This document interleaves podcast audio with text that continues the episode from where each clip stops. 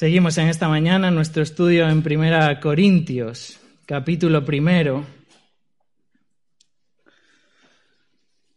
Sé cuántos recordáis o sabéis, os suena el eslogan, uno para todos y todos para uno.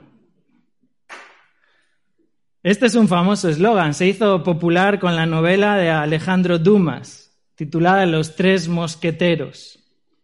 En aquella historia, estos tres mosqueteros, Athos, Portos y Aramis, declaraban honor y lealtad a aquel joven llamado D'Artagnan. Y lo juramentaban mediante esta frase, uno para todos y todos para uno. Para algunos de nosotros quizás esta frase se hizo todavía más famosa y popular con la serie de dibujos animados allá por los años 80, ¿verdad? Titulada D'Artagnan y los tres mosqueperros. Sea como fuere, el eslogan recoge lo esencial de la unidad. Fijaros, el ser humano está lleno de rivalidades y contiendas. Es algo innato en el ser humano, las rivalidades, las contiendas, el orgullo, ¿verdad? El ego, la vanagloria, eso que emerge rápidamente desde lo profundo de nuestro ser. A lo largo de toda nuestra vida lo podemos ver. Los bebés, aun cuando son tan bonitos que queremos como comérnoslo, ¿verdad? Los bebés rápidamente se enfadan cuando no tienen lo que quieren. Los niños se pelean por compartir sus juguetes con otros niños. Los jóvenes llegan a insultarse para creerse más importantes que otros. Los adultos nos enemistamos por no dar el brazo a torcer. Y esto no es ajeno a lo que sucede en la Iglesia. Las discordias, las contiendas son una realidad hoy en la Iglesia y deben ser corregidas haciendo un llamado a la unidad. Y esto es precisamente lo que el apóstol Pablo hace en el pasaje que nos corresponde en esta mañana, un llamado a la unidad. Os invito a que demos lectura, 1 Corintios capítulo 1, y vamos a leer a partir del versículo 10. Primera Corintios capítulo 1 verso 10. Dice así la palabra de Dios. Os ruego pues, hermanos, por el nombre de nuestro Señor Jesucristo, que habléis todos una misma cosa, y que no haya entre vosotros divisiones, sino que estéis perfectamente unidos en una misma mente y en un mismo parecer. Porque he sido informado acerca de vosotros hermanos míos, por los de Cloé, que hay entre vosotros contiendas. Quiero decir que cada uno de vosotros dice, yo soy de Pablo, y yo de Apolos, y yo de Cefas, y yo de Cristo. ¿Acaso está dividido Cristo? ¿Fue crucificado Pablo por vosotros? ¿O fuisteis bautizados en el nombre de Pablo? Doy gracias a Dios de que a ninguno de vosotros he bautizado, sino a Crispo y a Gallo, para que ninguno diga que fuisteis bautizados en mi nombre.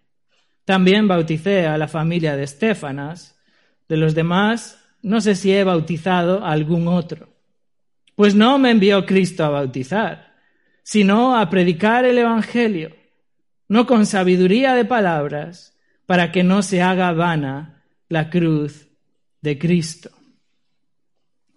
El apóstol Pablo comienza ahora en este versículo 10 su corrección a la iglesia en Corinto y comienza corrigiendo las rivalidades y las divisiones que había en aquella iglesia, divisiones y rivalidades que se habían generado en la iglesia. Desde aquí, desde este versículo 10 hasta el final del capítulo 4, Pablo está advirtiendo a los corintios sobre la necedad de la sabiduría humana. Y Pablo está exponiendo a los corintios que la vida del creyente, la vida de aquellos que están en Cristo, debe ser una vida cruciforme, debe ser una vida que tenga la cruz de Cristo en el centro. en el centro de sus vidas. En la iglesia en Corinto había celos, había contiendas, había discordias, se jactaban, había jactancia entre ellos, algunos se consideraban súper sabios, más sabios que otros, creyéndose más y más importantes que otros, envanecidos en su razonamiento, en su sabiduría humana, como si ellos no necesitasen de nadie más. Se gloriaban en la sabiduría del hombre, se gloriaban en los hombres. Fijaros cómo Pablo lo describe en el versículo 26 del primer capítulo. Pues mirad, hermanos, vuestra vocación. No sois muchos sabios según la carne, ni sois muchos poderosos, ni sois muchos nobles. Y luego en el verso 29, a fin de que nadie se jacte, porque muchos se estaban jactando, se creían que eran eh, gente importante, que eran eh, personas muy sabias, a fin de que nadie se jacte en su presencia. Verso 30, mas por Él, por Dios, estáis vosotros en Cristo Jesús, el cual nos ha sido hecho por Dios sabiduría, justificación, santificación y redención. ¿Para qué? Para que como está escrito, el que se gloría, gloríes en el Señor, no os gloriéis en el hombre, no os gloriéis en vosotros mismos. Y luego más adelante, capítulo 3, Pablo les exhorta, ¿verdad? Verso 2, capítulo 3, verso 2. Os di a beber leche y no vianda porque aún no erais capaces, ni sois capaces todavía, porque aún sois carnales. Pues habiendo entre vosotros celos, contiendas y disensiones, ¿no sois carnales y andáis como hombres? Fijaros luego más adelante, verso 18 capítulo 3, verso 18, nadie se engaña a sí mismo. Si alguno entre vosotros se cree sabio en este siglo, eso es lo que le sucedía a muchos allí en la iglesia, se creían sabios, hágase ignorante, dice Pablo, para que entonces llegue a ser sabio, porque la sabiduría de este mundo es insensatez para con Dios. Pues escrito está, Él prende a los sabios en la astucia de ellos. Verso 21, así que ninguno se gloríe en los hombres.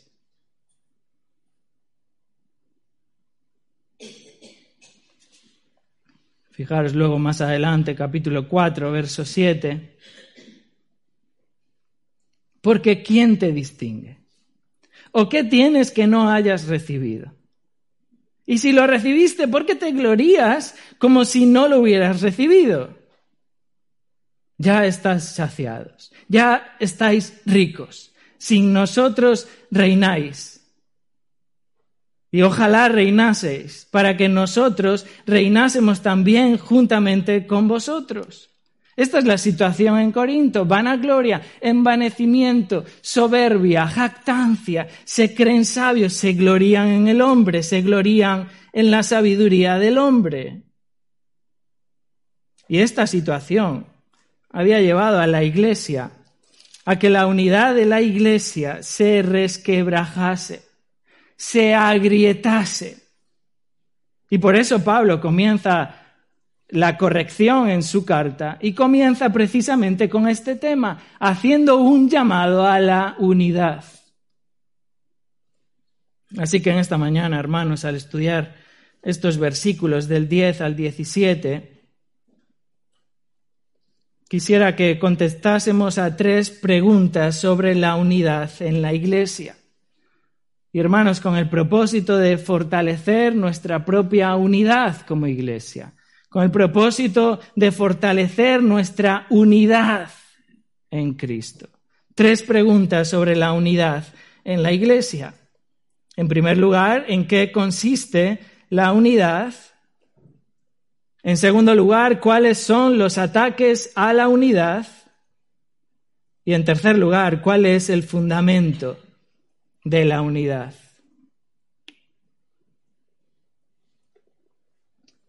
Tres preguntas sobre la unidad en la Iglesia. La primera pregunta es, ¿en qué consiste? ¿En qué consiste la unidad? Y Pablo hace ese llamado a la unidad en el versículo 10. Dice el verso 10, Os ruego pues, hermanos, por el nombre de nuestro Señor Jesucristo, que habléis todos una misma cosa, y que no haya entre vosotros divisiones, sino que estéis perfectamente unidos en una misma mente y en un mismo parecer. Pablo sintetiza en este versículo, condensa en este versículo la esencia de la unidad, la esencia del llamado a la unidad. Recordemos, hermanos, que en el versículo 9 el apóstol Pablo se refirió a los corintios como aquellos que fueron llamados por Dios a la comunión con su Hijo. Dice el verso 9, fiel es Dios, por el cual fuisteis llamados a la comunión con su Hijo Jesucristo, nuestro Señor. Y hablamos, ¿verdad?, el domingo pasado, cómo este término comunión se refiere a una asociación íntima, estar unido a Cristo. El Hijo de Dios ha sido llamado a estar unido a Cristo, a estar en Cristo, en la comunión con Cristo. Ha sido llamado a ser de Cristo. Y esta, esta frase va a ser clave a lo largo de estos capítulos, ser de Cristo. Y esta realidad del creyente que Pablo describe en el verso 9 es lo que le motiva a Pablo a hacer esta exhortación a los corintios. Os ruego pues, hermanos, y más que un ruego, esta es una exhortación de Pablo. Os exhorto, hermanos, os insto, os apelo, hermanos. Y Pablo, fijaros que lo hace por el nombre de nuestro Señor Jesucristo. De nuevo aparece aquí esta frase, ¿verdad? Que sitúa a Pablo ausente. Pablo lo hace en el nombre de Cristo es decir, en la autoridad de Cristo. Él, lo hace de parte de Cristo. Fijaros cómo se describe en el versículo primero del capítulo 1, Pablo llamado a ser apóstol de Jesucristo. Él es un enviado de Jesucristo. Y él está hablando de parte del Señor Jesucristo. Notar también que los corintios eran de los que invocan el nombre del Señor. Y esto también es clave en este pasaje, versículo 2. Pablo se dirige a la iglesia de Dios que está en Corinto, a los santificados en Cristo Jesús, llamados a ser santos con todos los que en cualquier lugar invocan el nombre de nuestro Señor Jesucristo. Vosotros también, Corintios, invocáis el nombre, ¿verdad?, del Señor Jesucristo. Confesáis a Jesucristo como Señor. Él es vuestro Señor. ¿Es verdaderamente Él vuestro Señor? ¿Creéis en Él como Señor? ¿Invocáis a Jesucristo como Señor? Obedeced a Jesucristo. Obedeced al Señor. Fijaros que Pablo reitera una y otra vez que Jesucristo es nuestro Señor. No solamente ahí en el versículo 2, que dice, invocan el nombre de nuestro Señor Jesucristo. También el versículo 7, esperando la manifestación de nuestro Señor Jesucristo. Versículo 9, Fuisteis llamados a la comunión con su Hijo Jesucristo, nuestro Señor. Y verso 10, ahora os ruego, pues, hermanos, por el nombre de nuestro Señor Jesucristo. El apóstol corrige y lo hace en el nombre de Cristo. Si confesamos que Él es nuestro Señor, obedezcamos a nuestro Señor. Si confiesas en tu vida que Jesús es tu Señor, y si no confiesas a Jesús como Señor es que no eres salvo, pero si confiesas a Jesús como tu Señor, debes obedecer su palabra, debes obedecer este llamado a la unidad. Y de esta manera, hermanos, es como funciona la corrección bíblica. la corrección bíblica que se ejerce dentro de la iglesia y que los ancianos ejercen por medio de la amonestación. No se trata de seguir las recomendaciones y consejos de los ancianos, se trata de seguir aquel que decimos que es nuestro Señor. Si Él es nuestro Señor, tenemos que obedecer a nuestro Señor. Y esto es lo que Pablo les está dirigiendo a estos hermanos. Os ruego, pues, os exhorto, os insto, hermanos, por el nombre de nuestro Señor Jesucristo. Y Pablo ahora explica en qué consiste la unidad. En primer lugar, dice el verso 10, que habléis todos una misma cosa. Literalmente, que lo mismo habléis todos. Es decir, que estéis de acuerdo, que seáis unánimes entre vosotros, que estéis todos en lo mismo. Obviamente Pablo no está pidiendo aquí a los hermanos que sean unos copias exactamente de los otros y que cada uno de ellos repita exactamente las mismas palabras que repiten otros como si fuéramos monos. Pablo no está refiriéndose a eso.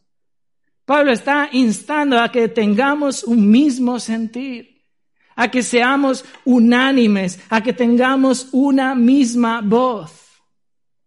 Es la idea aquí, ¿verdad?, de una sinfonía, como aquellos que tocan en una orquesta y cada uno toca diferentes notas, cada uno toca diferentes melodías, pero se escucha una sola partitura, se escucha una sola obra. Pueden sonar diferentes voces, pero suenan todos en armonía. Que lo mismo habléis todos. Y Pablo añade en segundo lugar que no haya entre vosotros divisiones, que deje de haber divisiones entre vosotros, porque Pablo sabía que esto era lo que sucedía en la iglesia, ¿verdad? Había divisiones, había contiendas, que deje de haber divisiones. Y este término divisiones se refiere a disensiones, discordias, se trataba de desavenencias debido a opiniones que se oponían unos contra otros, opiniones contrapuestas. Unos decían una cosa, otros decían otra. Unos opinaban así, otros opinaban asá. Fijaros, esto es lo mismo que le sucedió a Jesús ahí en, en Juan capítulo 7. Juan capítulo 7, verso 40.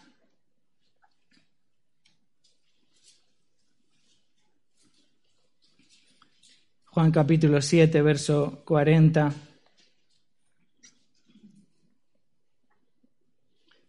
Jesús acaba de hablar y dice el verso 40, entonces algunos de la multitud, oyendo estas palabras, decían, verdaderamente este es el profeta. Pero otros decían, este es el Cristo. Pero algunos decían, ¿de Galilea ha de venir el Cristo? ¿No dice la escritura que del linaje de David y de la aldea de Belén, de donde era David, ha de venir el Cristo? Y hubo entonces disensión entre la gente a causa de él. Porque unos decían esto, otros decían lo otro. Unos apoyaban este argumento, otros el otro. Y había contraposición entre ellos divisiones, disensiones. Estas disensiones eran como estas pequeñas hendiduras, ¿verdad?, que a veces se producen en los jarrones o en, aquella, o en los platos, o estas grietas, ¿verdad?, que de repente vemos que, que hay en nuestra pared. La pared sigue ahí, la pared está ahí, no se ha caído, sigue entera, pero vemos que hay una grieta. Se está agrietando, el suelo se está empezando a agrietar. Vemos que el jarrón ya no está perfectamente unido, sino que hay una pequeña hendidura, se está resquebrajando. Esto es lo que estaba sucediendo en la iglesia en Corinto. Hay disensiones, hay discordias. Por eso Pablo añade en el versículo 10 que estéis perfectamente unidos en una misma mente y en un mismo parecer. Y este verbo, estéis perfectamente unidos, habla de ser perfeccionado, de ser restaurado. Fijaros, es el mismo verbo que se utiliza ahí en Mateo 4, 21, cuando Jacobo y Juan están remendando sus redes. Las están restaurando, las están preparando, las están perfeccionando para poder que sean útiles. Es un verbo que se usaba también para la reparación de utensilios, la reparación de vestidos rotos. Fijaros, las grietas, las hendiduras que se producen en la iglesia deben ser reparadas. Esas pequeñas relaciones rotas, ¿verdad? Deben ser restauradas, deben ser perfeccionadas. Sé si alguna vez habéis tenido un rayazo en el coche. ahora hay unos productos, ¿verdad?, que uno le echa por encima del rayazo y parece como que el rayazo desaparece lo cubre, lo rellena, lo, perfecciona, lo pule. Hay grietas, hay, hay estas situaciones en la iglesia, pero deben ser restauradas. Las relaciones rotas deben ser restauradas. El partidismo, los bandos deben ser reconciliados. De manera que estén perfectamente unidos, enteramente unidos.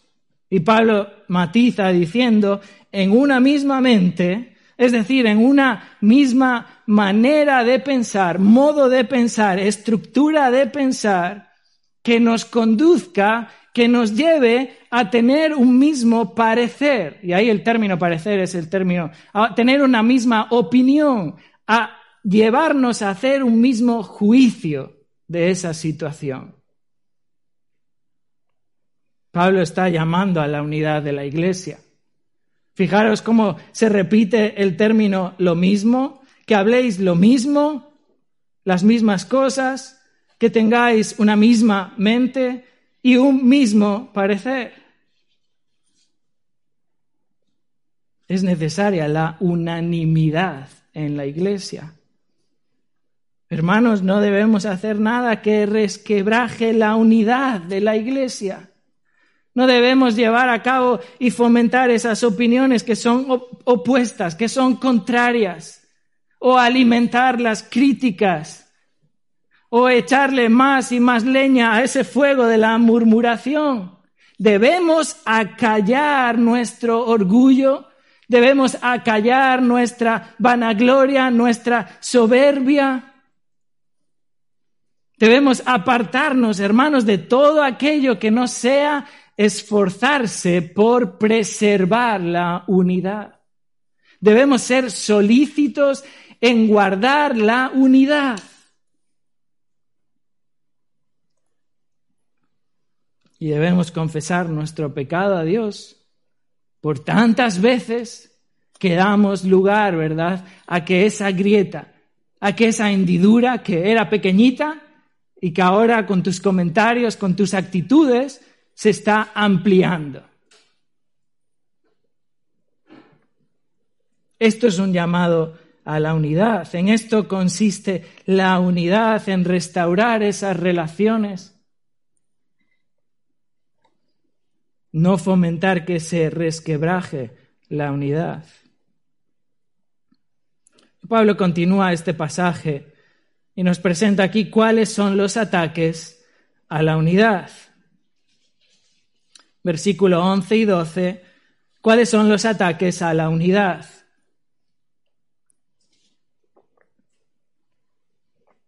Dice el verso 11, porque he sido informado acerca de vosotros, hermanos míos, por los de Cloé, que hay entre vosotros contiendas. Quiero decir que cada uno de vosotros dice, yo soy de Pablo, y yo de Apolos, y yo de Cefas, y yo de Cristo. Pablo está explicando aquí cuáles eran los peligros que estaban agrietando la unidad en la iglesia de Corinto. Fijaros, el apóstol Pablo había recibido cierta información acerca de la iglesia en Corinto Y esto es lo que le motiva, ¿verdad?, a escribir esta sección, capítulos del 1 al 4. Esta es la razón, por eso dice verso 11, porque he sido informado acerca de vosotros. Y notar que Pablo se dirige a ellos como hermanos míos. Sois mis hermanos. Sois mis hermanos. Yo soy uno con vosotros. Sois mis hermanos en Cristo. Pablo enfatiza esto porque lo acaba de decir también el verso 10. Os ruego pues, hermanos, sois mis hermanos, pero esto que estáis haciendo no está bien, no agrada a Dios. Y os ruego pues, hermanos, y hace ese llamado a la unidad. No sabemos muy bien, ¿verdad?, quiénes eran estos, los de Cloé, pero lo que sí sabemos es que era alguien o algunos que eran conocidos por los corintios. Quizás vivían en Corinto, quizás vivían en algún otro lugar, pero se relacionaban con los corintios. Los conocían, sabían quiénes eran. Y fijaros, estos son los que traen la información de que hay una situación incorrecta y pecaminosa en Corinto, traen la información a Pablo, Pablo está en Éfeso, le comunican la información y ahora Pablo usa a los de Cloé como testigos suyos.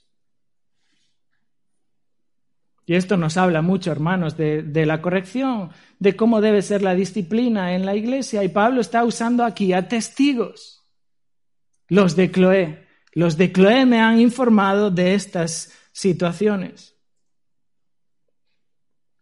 ¿Qué es lo que le han dicho? Bueno, verso 11, que hay entre vosotros contiendas, que hay entre vosotros conflictos, disputas, discrepancias, que hay entre vosotros rivalidades. Llama mucho la atención que Pablo usa este término contiendas muchas veces junto con otra lista de pecados. Por ejemplo, si vamos a Gálatas capítulo 5, ahí vemos cómo Pablo describe las obras de la carne en contraposición al fruto del Espíritu. Gálatas 5, verso 19.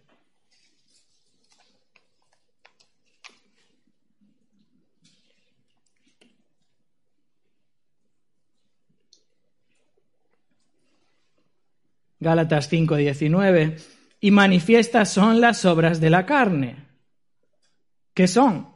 Adulterio, fornicación, inmundicia, lascivia, idolatría, hechicerías, enemistades, pleitos, celos, iras, contiendas, disensiones, herejías, envidias, homicidios, borracheras, orgías y cosas semejantes a estas. Y Pablo podría seguir con la lista, cosas semejantes a estas, pero llama la atención cómo contiendas está dentro de esta lista, dentro de estas obras de la carne. Pablo le dice también a Timoteo, ahí en su primera carta a Timoteo, que el hombre que no se conforma a la palabra de Cristo, ese hombre está envanecido. Ese hombre no tiene entendimiento, sino que está interesado en discusiones y contiendas de palabras que éstas están produciendo envidias y pleitos.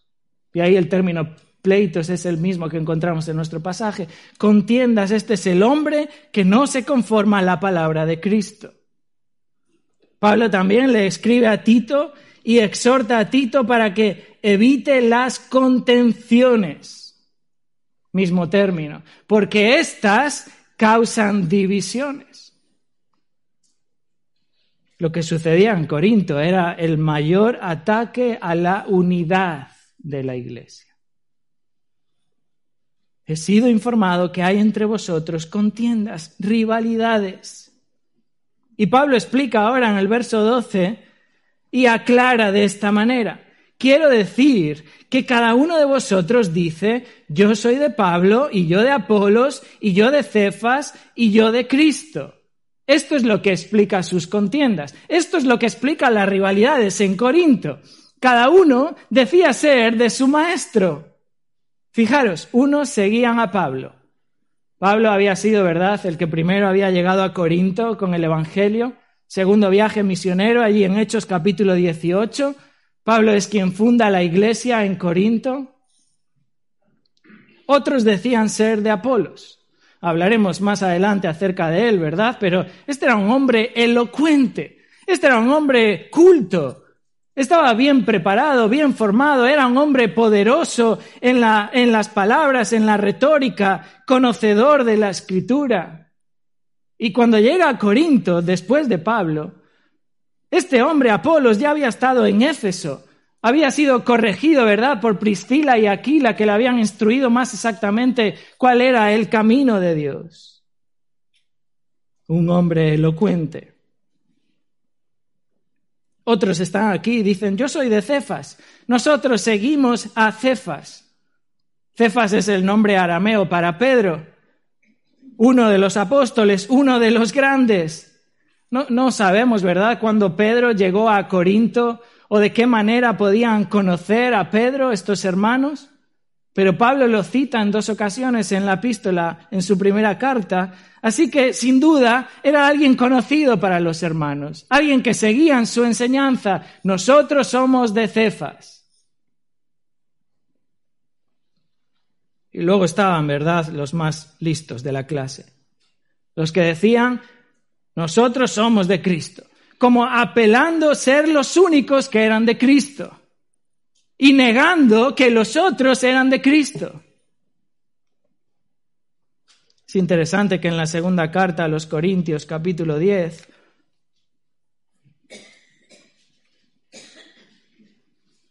Segunda Corintios 10, 7,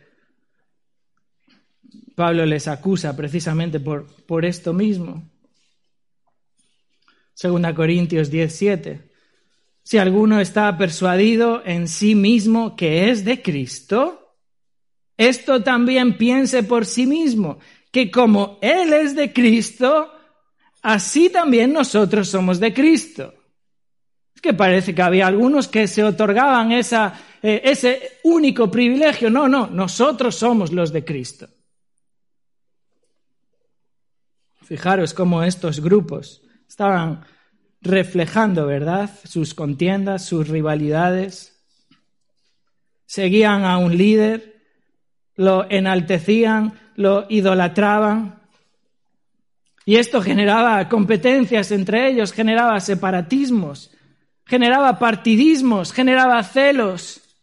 Se habían olvidado ya de la unidad se habían olvidado de, la obra de Cristo. Ellos buscaban su propio interés, buscaban su propio prestigio, se unían a aquel que le, le parecía más interesante. Fijaros cómo Pablo en el capítulo 3 reitera este mismo problema en Corinto. Primera Corintios 3,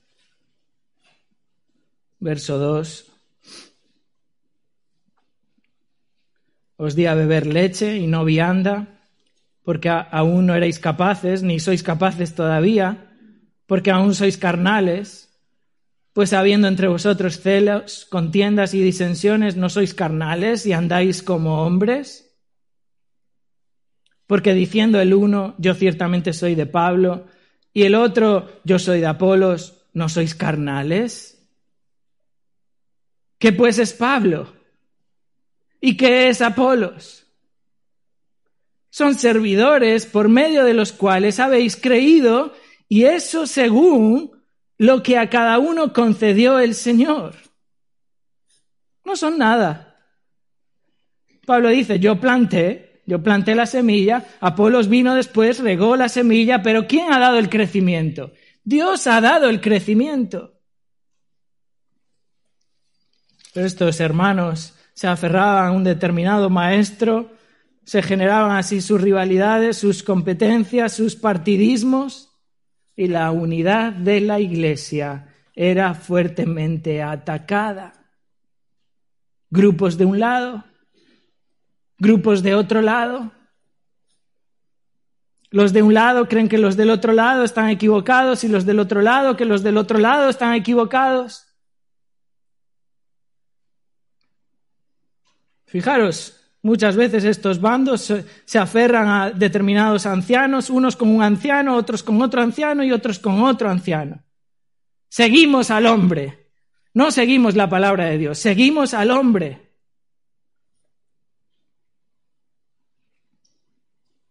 A veces estos grupos se crean, ¿verdad? Los ancianos no están interfiriendo, sino que se crean grupos porque se toman posiciones contrarias a ciertas decisiones que se han tomado por unanimidad en el Consejo de Ancianos. No es que a mí me gusta más esto, a mí me gusta más cómo se hacía esto antes. Hemos visto, ¿verdad?, a lo largo de la historia reciente, cómo iglesias se han dividido por poner copitas. Hemos visto cómo iglesias se han enemistado por tocar el órgano el domingo por la mañana. Hemos visto cómo iglesias están enfrentadas por cantar determinadas canciones o himnos y otras muchas contiendas que se producen en la iglesia, rivalidades.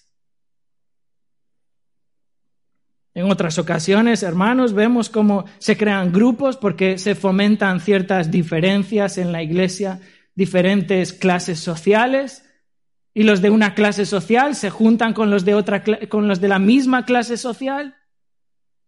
Diferencias culturales, ¿verdad? Y se crean grupos en la iglesia por las culturas, por los países de origen. Hermanos, este es un llamado a la unidad, que debemos ser cuidadosos, cuidadosos con los ataques a la unidad de la iglesia. Y Pablo continúa en el versículo 13 presentándonos la tercera pregunta. ¿Cuál es el fundamento de la unidad? ¿Cuál es el fundamento de la unidad?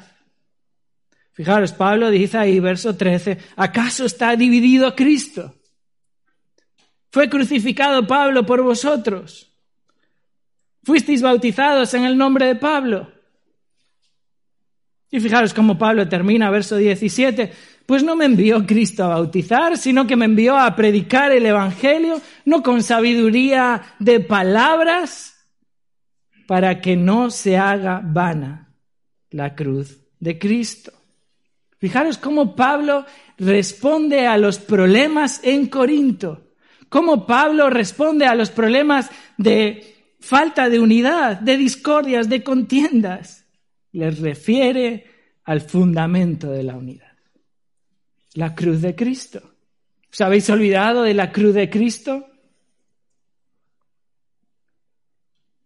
Pablo presenta en el verso 13 tres preguntas retóricas.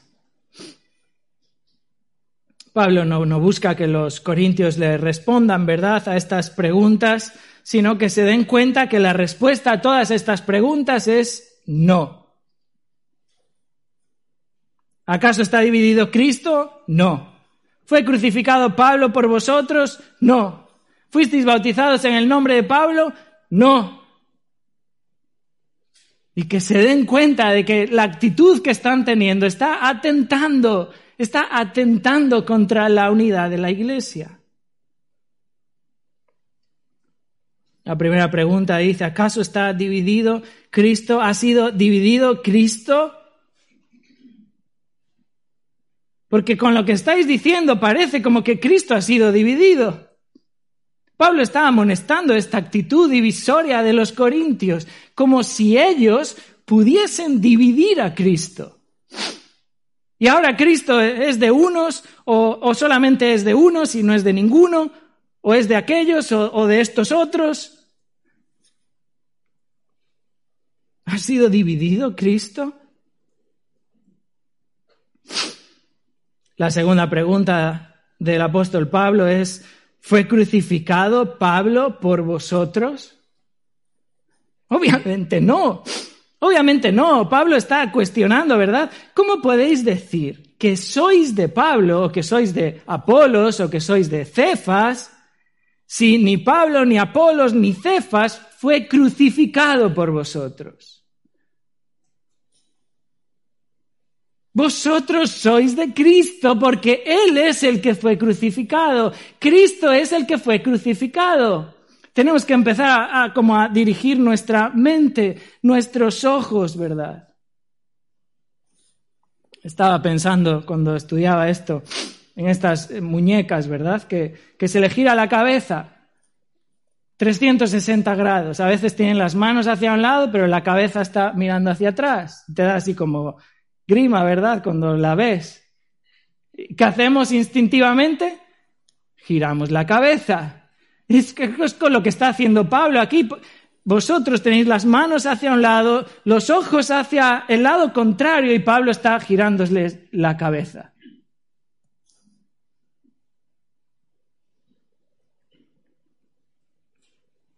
¿Fue crucificado Pablo por vosotros? Pero si la crucifixión es el fundamento de nuestra unidad, si es en la crucifixión de Cristo donde hemos sido redimidos, si es en la cruz de Cristo donde hemos sido comprados, no es Pablo, no es Apolos, no es Cefas, es Jesucristo. Hermanos, no es la religión, no es la denominación, es Jesucristo en la cruz.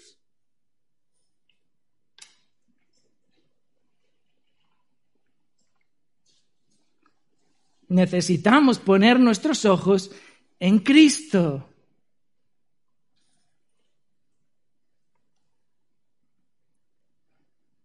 Como dice, ¿verdad?, este himno de Mariano San León. ¿Quién puede su vista posar en tu leño y luego insensible su ruta seguir? Este es el fundamento de la unidad en la iglesia, poner nuestros ojos en Cristo, en la cruz de Cristo. Pablo finaliza ahí con una tercera pregunta, versículo 13. ¿O fuisteis bautizados en el nombre de Pablo? Y aquí la frase esta, ser bautizado en el nombre de, implicaba que quien es bautizado pone su lealtad al nombre en quien es bautizado. O sea, Pablo está diciendo, decís que debéis mi lealtad a mí, pero ¿habéis sido bautizados en mi nombre? No, no habéis sido bautizados en mi nombre. Obviamente ninguno había sido bautizado en el nombre de Pablo. Por tanto, no debían su lealtad a Pablo. Nadie había sido bautizado en el nombre de Cefas o de Apolos. No debían su lealtad a ellos, habían sido bautizados en el nombre de Jesucristo.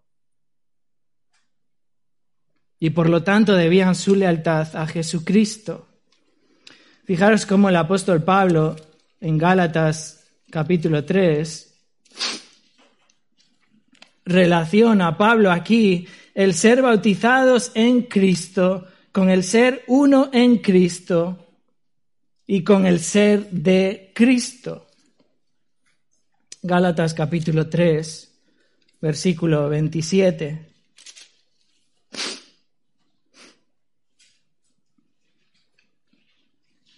Gálatas 3,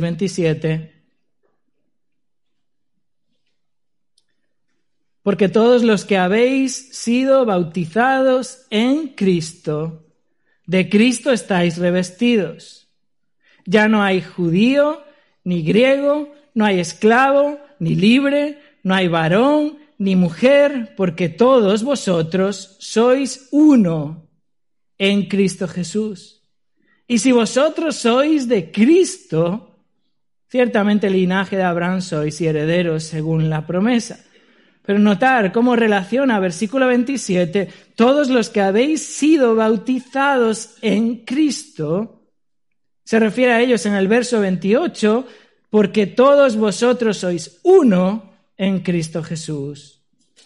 Verso 29, y si vosotros sois de Cristo, si habéis sido bautizados en Cristo, sois uno en Cristo, vosotros sois de Cristo. Hermanos, es en Cristo donde hay unidad, porque Él no puede ser dividido. Es en Cristo a, la comunión con su Hijo, ¿verdad? Verso 9, a la que hemos sido llamados. Es en esa unidad, Cristo no puede ser dividido. Cristo es quien murió en la cruz, Él es quien compró por el precio de su sangre en la cruz, te compró, te redimió, ha sido bautizado, ¿verdad? En su nombre somos de Cristo. Es imposible que haya desunión.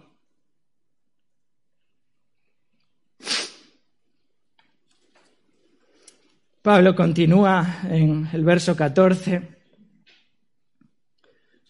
y usa esto como una especie de paréntesis. Versos 14 al 16, Pablo alude, ¿verdad?, aquí a, se muestra agradecido por no haber bautizado a casi nadie, de modo que nadie o casi nadie pueda decir que ha sido bautizado en su nombre, o que pudiesen llegar a decir eso. Parece quizás que los Corintios confundían el ser bautizados por alguien con el ser bautizados en el nombre de esa persona. Y de ese modo, pues ascribían a la persona que les había bautizado. Había bautizado Pablo, yo soy de Pablo. Ha bautizado Apolos, tú eres de Apolos. Y Pablo reconoce, ¿verdad?, en este pasaje, haber bautizado a Crispo, a Gallo, luego también en el verso 16, haber bautizado a Estefanas y su familia. No, no sabemos mucho de estas personas, sabemos que Crispo era el principal de la sinagoga en Corinto, uno de los primeros que creyó en el Evangelio, fue salvo cuando Pablo llegó a Corinto. Gallo es probablemente alguien que vivía en Corinto y hospedó a Pablo cuando Pablo está en Corinto escribiendo a los romanos. Vemos esto en Romanos capítulo 16, verso 23. De Estefanas y su familia se sabe un poco más. Sabemos que ellos fueron las primicias de Acaya, ¿verdad? Los primeros creyentes de aquella región de Acaya vivían en Corinto Pablo se refiere a ellos al final de Primera Corintios como personas que se habían dedicado a servir al Señor, personas que eran un ejemplo en servir al Señor. Y Pablo llega incluso a exhortar a los corintios que los reconozcan como servidores y que se sometan, que se sujeten a ellos. Llama la atención como Pablo ahí en el final del verso 16 eh, menciona que no se acuerda de algún otro, si quizás lo haya bautizado o no, pero el punto de Pablo es este, a todos ellos los ha bautizado al principio de su ministerio en Corinto. Cada uno de los que cita son personas que han sido bautizadas al principio de su ministerio en Corinto. Quizás porque no había otra persona que lo hiciera. Pero fijaros, Pablo en estos versículos no está descalificando el bautismo o la importancia del bautismo o la importancia de bautizar.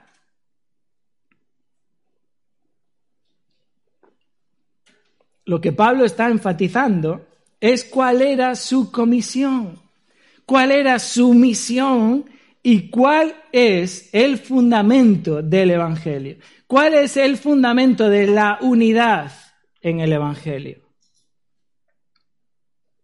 Y por eso llega ahí al verso 17 y dice, pues no me envió Cristo a bautizar, sino a predicar el Evangelio. La misión de Pablo no era bautizar, no había sido comisionado o enviado por Cristo a bautizar. Por eso apenas había bautizado a unos pocos. No era la misión del apóstol Pablo. La misión de Pablo había sido enviado a predicar el Evangelio. Cristo lo había comisionado, por eso dice en el versículo 1 que es apóstol de Jesucristo, enviado de Jesucristo, enviado por Él para predicar el Evangelio, para anunciar las buenas nuevas del Evangelio, para proclamar las buenas noticias del Evangelio.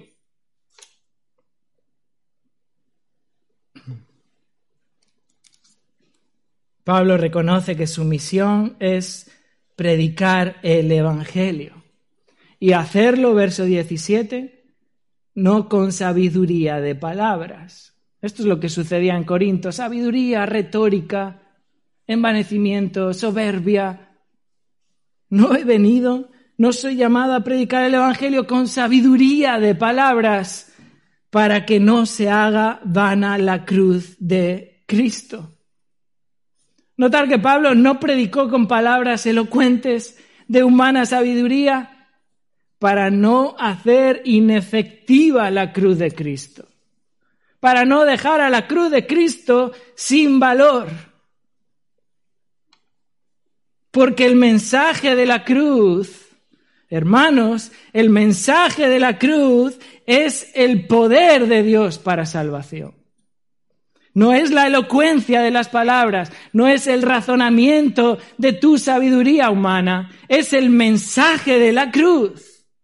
Por eso luego en el verso 18 dice, porque la, la, palabra de la cruz es locura a los que se pierden, pero a los que se salvan es poder.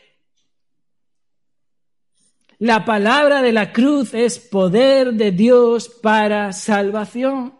Y si sustituyo el mensaje de la cruz por un mensaje elocuente, por un mensaje persuasivo, por un mensaje con retórica, con razonamiento y sabiduría humana, entonces dejo sin poder al mensaje.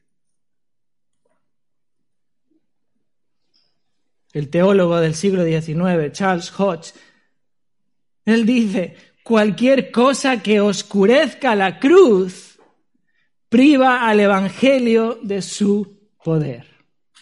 Es el mensaje de la cruz. El que tiene poder para salvación no es nuestra sabiduría humana, no es nuestro razonamiento humano, es el mensaje de la cruz. Fijaros que el término sabiduría que emplea Pablo aquí, que va a repetir una y otra vez en, estos primeros capítulos de, de Corintios, este término alude al razonamiento filosófico griego de aquella época. La sabiduría era lo que buscaban los griegos, así lo dice el verso 22, ¿verdad? Los griegos buscan sabiduría. Esto es lo que buscan ellos, esto es, esto es lo que ellos quieren oír. Sabiduría de palabras que consiste en la elocuencia, la retórica, palabras enseñadas por sabiduría humana pero que no salvan a nadie. Fijaros, Pablo no predicaba lo que la gente buscaba.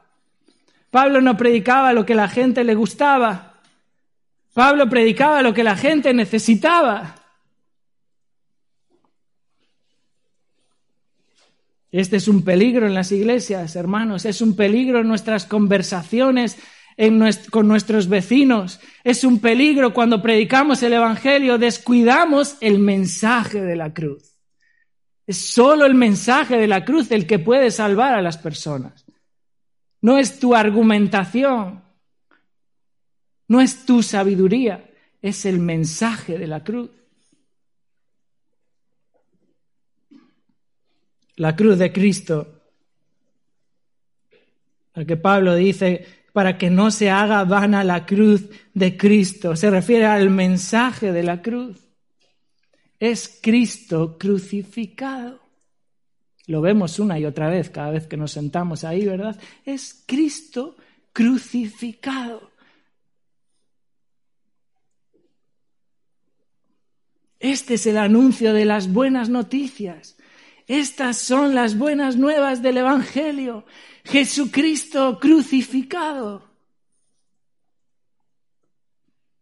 Fijaros, Pablo en el capítulo 2 vuelve a reiterar lo, mismo. Capítulo 2, 1 Corintios 2, verso 1. Así que, hermanos, cuando fui a vosotros, para anunciaros el testimonio de Dios. No fui con excelencia de palabras o de sabiduría, pues me propuse no saber entre vosotros cosa alguna, sino a Jesucristo y a este crucificado. Este es el mensaje del Evangelio. Y estuve entre vosotros con debilidad y mucho temor y mucho temblor, y ni mi palabra ni mi predicación fue con palabras persuasivas de humana sabiduría, sino con demostración del Espíritu y de poder, para que vuestra fe no esté fundada en la sabiduría de los hombres, sino en el poder de Dios para que no se haga vana la cruz de Cristo. La cruz es central en el Evangelio. Para que la fe, tu fe, no esté fundada en el razonamiento y en la sabiduría de determinado hombre o determinado maestro, sino en la cruz de Cristo,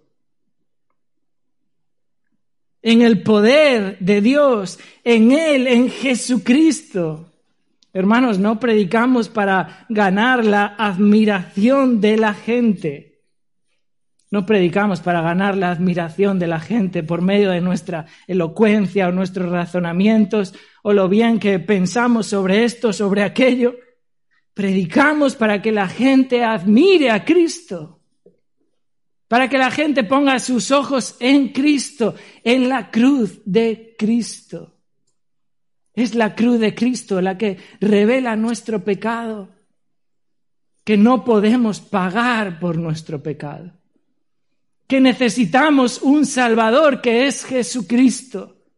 Es la cruz de Cristo la que revela una justicia perfecta que Dios ejerce en Jesucristo, aquel que vivió una vida perfecta, sin tacha, sin mancha, sin nada que reprocharle, que murió en la cruz cargando con nuestro pecado.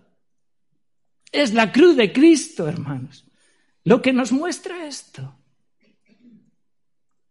No es la elocuencia, no es la sabiduría, no es el razonamiento de los hombres, es poner nuestros ojos en Jesucristo.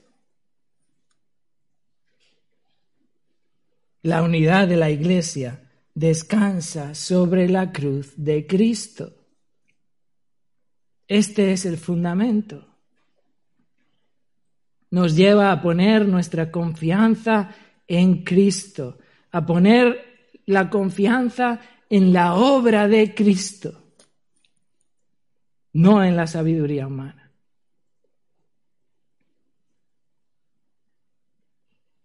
Quizás en esta mañana como sucedía en Corinto, ¿verdad? Estás aquí en esta mañana y has perdido de vista la cruz de Cristo. Has puesto delante de ti discrepancias, contiendas, disensiones, relaciones rotas que están creando grietas en la unidad de la Iglesia. Diferencias de opinión, posiciones contrapuestas que están creando rivalidades, que están creando partidismos. Y este pasaje nos hace un llamado a la unidad, a restaurar nuestras relaciones, a no dar lugar a las contiendas, a ser de un mismo sentir, a ser unánimes, como esa sinfonía, ¿verdad? Que toca una misma partitura lo hace con diferentes notas, diferentes melodías, pero suena en armonía, poniendo nuestra vista en la cruz de Cristo. ¿Qué estás haciendo, hermano, hermana? ¿Qué estás haciendo en pro de la unidad de la Iglesia? Vamos a orar para terminar.